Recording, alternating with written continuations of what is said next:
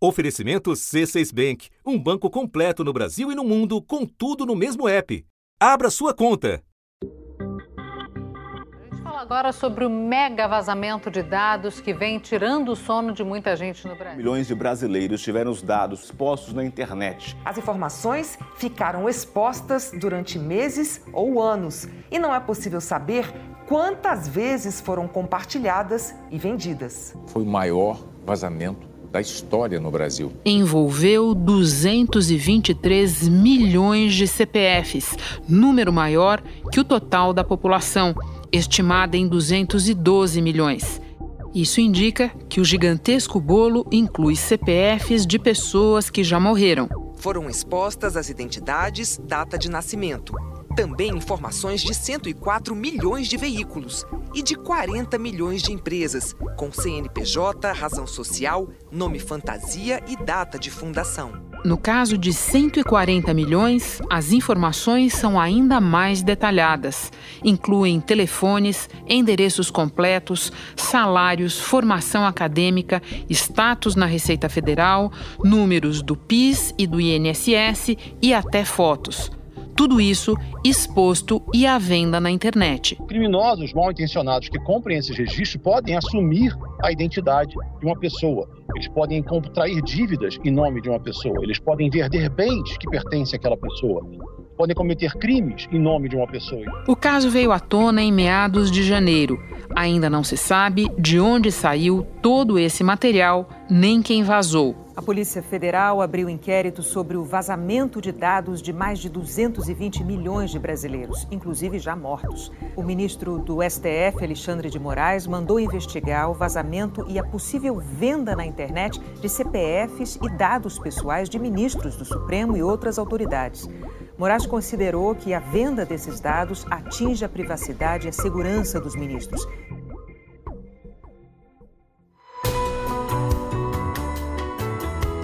Da redação do G1, eu sou Renata Loprete e o assunto hoje é o vazamento de dados do fim do mundo.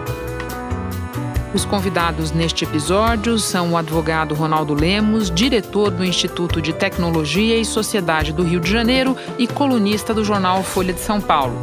E Nina da Hora, cientista da computação pela PUC do Rio e colunista do Gizmodo. Quinta-feira, 4 de fevereiro. Ronaldo, você mesmo usou a expressão vazamento de dados do fim do mundo na tua coluna na Folha de São Paulo. Pode dimensionar para nós por que do fim do mundo, em número de afetados, tipo e volume de dados, tempo em que essas informações ficaram expostas? Renata, é vazamento do fim do mundo mesmo, né? Porque basicamente vazaram todos os dados fundamentais dos indivíduos aqui no Brasil, não, né? São 223 milhões é, de pessoas, inclusive tem gente falecida, né? É, e dados de pessoas falecidas nesse vazamento. E depois desse incidente, agora, até nem tem muito mais dado fundamental para vazar. Então, as pessoas elas têm que considerar que informações até bastante é, complicadas, por exemplo, nome do pai, nome da mãe, participações societárias, é, endereço, domicílio, números de celular, é, score de crédito, renda, nível social, tudo isso está hoje disponível na internet, né? inclusive sendo vendido por algumas pessoas, mas também já identifiquei que há uh, esse banco de dados também sendo oferecido gratuitamente na rede. Então, está todo mundo exposto. A Secretaria Nacional do Consumidor do Ministério da Justiça investiga o vazamento. Depois de ouvir depoimentos, notificou a Serasa Experian, que reúne uma das maiores bases de dados do país para saber se as informações pertencem à empresa.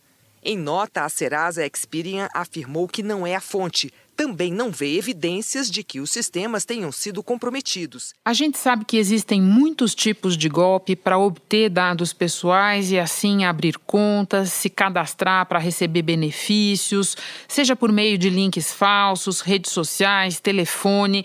Em termos de gravidade e das potenciais consequências, em que esse vazamento difere dos anteriores? Só no volume? Olha, é o volume, porque basicamente todo mundo né, teve, em alguma medida, vários dados vazados, então todo mundo está exposto, mas é também a quantidade de dados. Né? Então, por exemplo, quando você liga para um call center, até de banco ou de empresa de telefonia, um dos mecanismos que é usado para verificar se você é você mesmo é a atendente te perguntar alguns dados pessoais, né? Então, data de nascimento, a sua idade, nome do pai, nome da mãe, endereço. Hoje, esse procedimento, por exemplo, ele é inútil, porque todos esses dados, eles estão públicos e você, na verdade, não é capaz mais de autenticar ninguém fazendo essas perguntas, porque essas perguntas hoje são respondidas facilmente é, com dados que estão na internet. Então, isso vai precisar mudar. E além disso, é, a quantidade de golpes que pode acontecer é muito grande. E geralmente esses golpes eles afetam não só as pessoas diretamente, mas também indiretamente. Por isso que eu acho que é importante conversar com familiares, conversar com pessoas que estão no seu círculo próximo, porque muitas vezes é através de um, de um pai que está eventualmente mais idoso, tem uma idade mais avançada, ou uma mãe, ou uma tia, ou algo do tipo, que esses ataques vêm, né? E pode acontecer também muita falsidade ideológica e muita falsidade documental, né? As pessoas serem erroneamente é, e contra a vontade delas inscritas em determinados serviços ou até filiação a partido político. E então assim, a quantidade de coisas que pode acontecer uma vez que esses dados se tornam públicos, né? E como isso passa a ser fácil, é muito preocupante. Não é algo simples e algo que vai ser duradouro, né? Algo que as pessoas vão ter que se preocupar por muito tempo. Porque, do jeito que você descreve, fica a impressão de que as possibilidades de golpe com material desse tamanho são infinitas, certo? São. Com agentes maliciosos sofisticados, né, que cada vez mais ficam sofisticados, as possibilidades de arquitetar golpe aqui são inúmeras são muito amplas. Os primeiros a participarem desse esquema, eles colocam na internet. Alguns outros hackers começam a comprar e aplicar os seus golpes, e nessa hora vira meio que um efeito dominó, porque uma vez que caiu na rede, é muito difícil de conseguir recuperar esses arquivos. A empresa de segurança cibernética PSafe explica que um criminoso pode usar os dados até para vender os bens da pessoa sem que ela saiba. Ronaldo, uma dúvida que está na cabeça de muita gente. Agora que vazou, tem algo que pode ser feito ou esses dados simplesmente ficarão por aí sendo comercializados até sabe lá quando? Olha, Renata, o Brasil, felizmente, né, tem a LGPD, que é a Lei Geral de Proteção de Dados. Foi aprovada em 2018, entrou em vigor em agosto de 2020.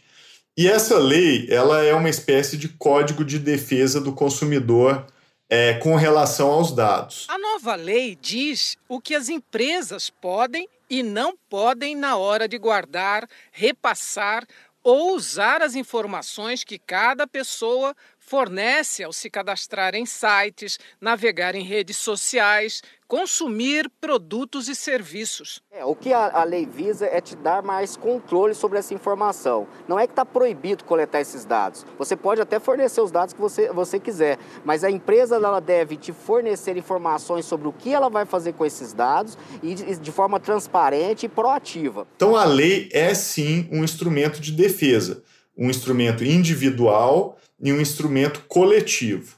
Então, a pessoa hoje ela tem o direito, por exemplo, de pedir para que qualquer empresa diga quais são os dados que tem sobre ela, ou pode pedir também para retificar dados errados, pode inclusive pedir para apagar os dados que a empresa tem sobre aquela pessoa. Então, isso é uma ferramenta poderosa, difícil de ser utilizada, né? Porque você vai ter que ali pessoalmente ir atrás de cada uma dessas empresas. Isso é não é fácil e, e o custo disso é, é elevado, mas ela também cria mecanismos de proteção coletivos. Né? Então, a Autoridade Nacional de Proteção de Dados poderia sim assumir é, um protagonismo nessa investigação, entender o que aconteceu, mapear onde os dados estão, monitorar a forma como eles estão sendo usados e, mais do que isso, sugerir é, melhoras nos mecanismos de autenticação aqui no Brasil. Ronaldo, ainda não se sabe quem vazou essas informações, não sabemos nem de onde esses dados foram roubados. Tem gente que especula que tenha sido de mais de uma fonte ou que exista aí um compilamento de vazamentos anteriores. É por isso que eu quero me deter com você em outra questão, na questão das condições que facilitaram isso ter acontecido.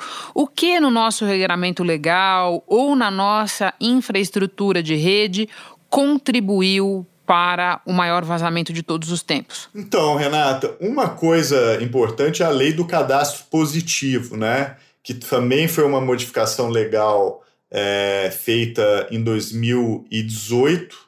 E o, o cadastro positivo ele se tornou obrigatório no Brasil. Antes era você participava do cadastro positivo se você se manifestasse querendo participar. E essa mudança de 2018, ela tornou o cadastro positivo obrigatório.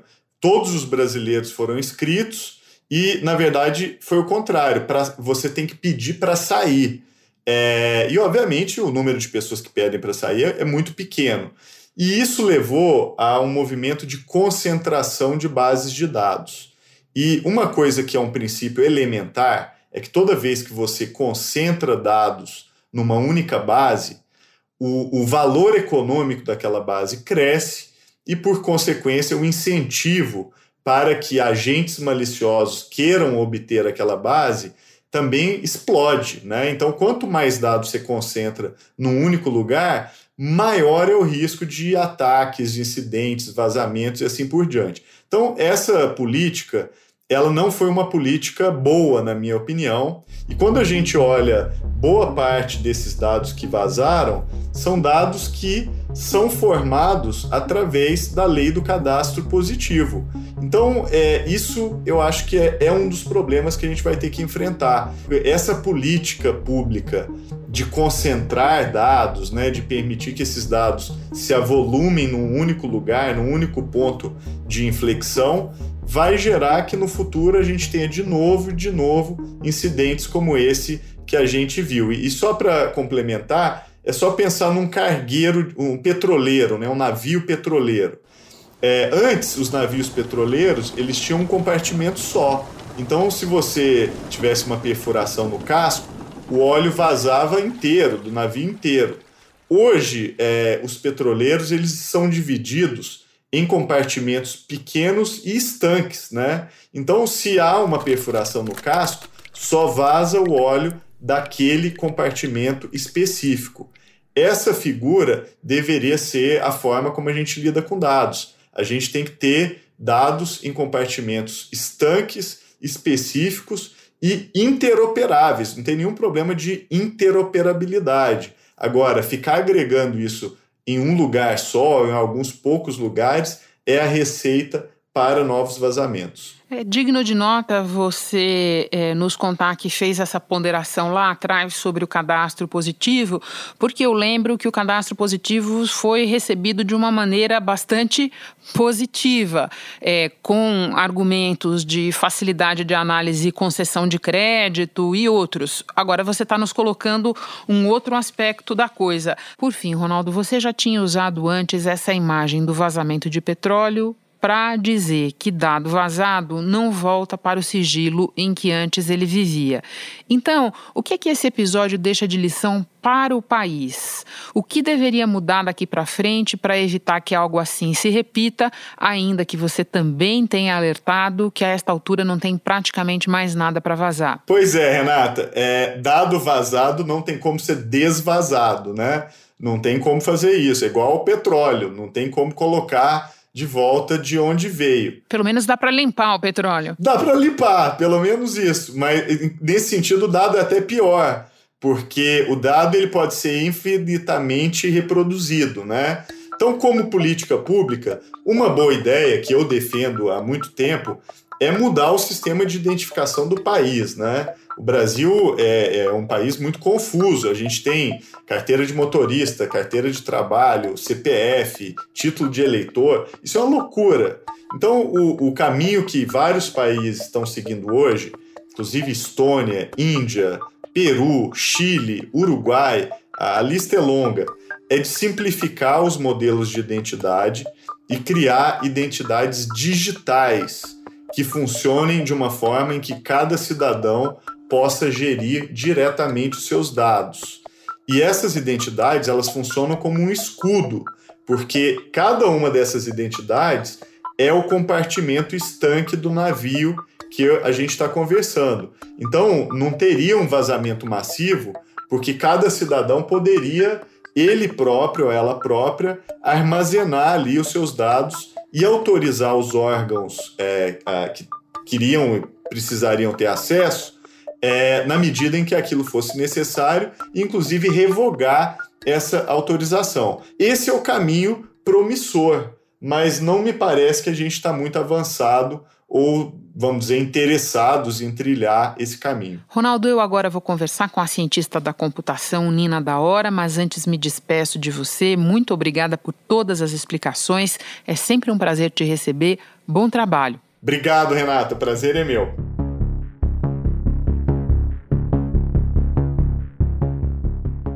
Nina, eu conversava com o Ronaldo Lemos sobre que providências o país pode tomar diante de um vazamento dessas proporções. E agora eu quero falar com você sobre os indivíduos, os cuidados que cada um de nós podemos tomar a partir de agora. Minha primeira pergunta: o que não se deve fazer de jeito nenhum? A primeira coisa que não se deve fazer é confiar em soluções imediatistas porque é muito complexo esse vazamento, junto com todos os outros que ocorreram nos últimos anos. Então, com isso, a gente está tendo que repensar até as estratégias que nós temos hoje, enquanto especialistas ou pesquisadores da área de segurança digital no Brasil, de como que a gente começa a trabalhar a redução de danos. Então, soluções imediatistas, exemplo, site que diz que vai verificar se o seu CPF foi vazado ou não. Gente, foram mais de 200, 220 milhões de dados vazados. Então, quem nasceu antes de 2020 teve seus dados vazados. E é isso. O que a gente precisa trabalhar agora é como que a gente vai lidar com as situações que vão acontecer em decorrência desses dados. Então, a primeira coisa, não acreditem nessas soluções. A segunda coisa, não confirmem dados que cheguem por SMS, por e-mail ou por WhatsApp ou ligação de telefone. Por quê? Os serviços que nós mais usamos, bancos, universidades, escolas, quando a gente faz compras pela internet, eles têm os meios de comunicação deles. E na maioria das vezes, na verdade, eles não entram em contato por nenhum desses meios com a gente diretamente. Eles enviam com um e-mail de certificado da empresa o que ele está solicitando e eles não pedem para a gente confirmar dados nestes meios como SMS, telefone e e-mail. Então, essas duas, essas duas ações que com certeza vão aumentar muito agora, é o que a gente não pode fazer. Bom, a pergunta reversa então: o que é que dá para fazer para reduzir o dano ou para tentar reduzir o dano? Primeiro são os e-mails, né? Os e-mails que a gente tem, os principais serviços, se tiver a possibilidade de troca, é o ideal troque para um outro e-mail, troque suas senhas, reforcem suas senhas. Tem até uma, um, um exemplo que eu dou para os meus alunos quando eu tenho que dar aula sobre isso. É o seguinte: pense numa frase de uma música, uma fala de uma série, algo que você goste. E aí você divide essa frase em palavras. Depois você vai pegar a, a inicial de cada palavra que compõe essa frase e vai construir a sua senha, intercalando com números. Então, se tiver ficado confuso essa, essa técnica, vocês podem pesquisar mais sobre ela, mas no mínimo oito dígitos, no mínimo da sua senha. Então, tenha oito dígitos misturando letras ou números. Outra coisa que a gente deve fazer, para quem não tem o cadastro do Caixa Tem, isso é uma das coisas que mais me preocupam. Para quem não tem este cadastro, é necessário, é preciso cadastrar para que outras pessoas ou o fraudador, aproveitando o vazamento dos dados, não, ele acabe cadastrando por você. E aí você pode perder acesso a benefícios ou acesso até ao seu FGTS. Então, para quem não tem esse cadastro, corre para fazer agora no Caixa Tem, com as suas informações, escolhe a sua senha e tenha preocupação com isso. E uma terceira coisa que a gente deve fazer, e eu considero que essa vai ser uma das mais difíceis, é que a gente tenha um cuidado se a gente morar perto ou tiver na família muitos idosos que não estão prestando atenção no que está acontecendo na mídia, né, sobre esses vazamentos. A gente precisa criar é, artifícios de proteger eles e ajudar eles neste entendimento. Então, se você puder conversar e ir ajudando até a, a mudança de senhas dos cartões, as mudanças de senhas de alguns serviços que eles usem, também prestar atenção no celular, colocar autenticação de, autenticação de duas etapas em todos os serviços. Olha, especialmente preciosa essa dica de como tentar ajudar a proteger os idosos próximos. E quanto às senhas baseadas nas séries, quero te dizer que eu já estou fazendo um exercício mental aqui enquanto você fala, tá? Agora, para terminar, eu quero repetir para você uma pergunta que fiz também ao Ronaldo. O que, no teu entender, fica de lição para o país? Onde é que está o entrave principal ou a ponta solta que permitiu o acontecimento desse episódio? Eu acredito que o primeiro dela é uma falta da educação digital. E eu digo isso porque, antes de eu entrar na questão da gestão das nossas informações, a gente precisa entender que nós estamos vivendo um momento de desinformação muito grande. Então, um site que acaba se sobressaindo, né, como se fosse o site que fosse dizer quem teve os seus dados vazados ou não, ele caindo numa rede errada, caindo numa rede onde as pessoas vão todas ali entender como que aquilo fosse a salvação delas naquele momento, é uma falha nossa na nossa educação digital, onde a gente precisa trabalhar melhor todas as possibilidades que a gente tem, que seja fora da escola ou dentro da escola, nas universidades ou não, de compartilhar informações verídicas e tentar ensinar sim para todas as gerações sobre educação digital, sobre como se proteger nas redes, sobre como se proteger na internet e também de como lidar com essas situações quando acontecerem. Isso para o lado da sociedade. E para quem gere os nossos dados, a principal lição é sobre organização e infraestrutura. No caso, para ser mais para usar um termo mais técnico, a gente fala de gerenciamento, né? É, gerenciamento dos nossos dados, gerenciamento de segurança. Então, precisa ter investimento. Para além de investimento, é necessário que o Brasil comece a se entender como um país que é passível de ter esses ataques. Quanto mais o país for transparente com estes problemas, mais a gente que trabalha, pesquisa e está querendo é, compartilhar propostas para ajudar o país, a gente vai conseguir entender melhor e cooperar para que a redução de danos venha em menos de 10 anos aí, no mínimo. Nina, muito obrigada pela resenha e pelas orientações, todas muito úteis. Bom trabalho para você. É nóis, muito obrigada aí, se cuidem, galera. Este foi o assunto podcast diário disponível no G1 e também no Globoplay, na Amazon Music, Google Podcasts, Apple Podcasts, Spotify, Deezer, Castbox. Nas plataformas digitais de áudio dá para seguir a gente e assim não perder nenhum episódio. Eu sou Renata Luprete e fico por aqui. Até o próximo assunto.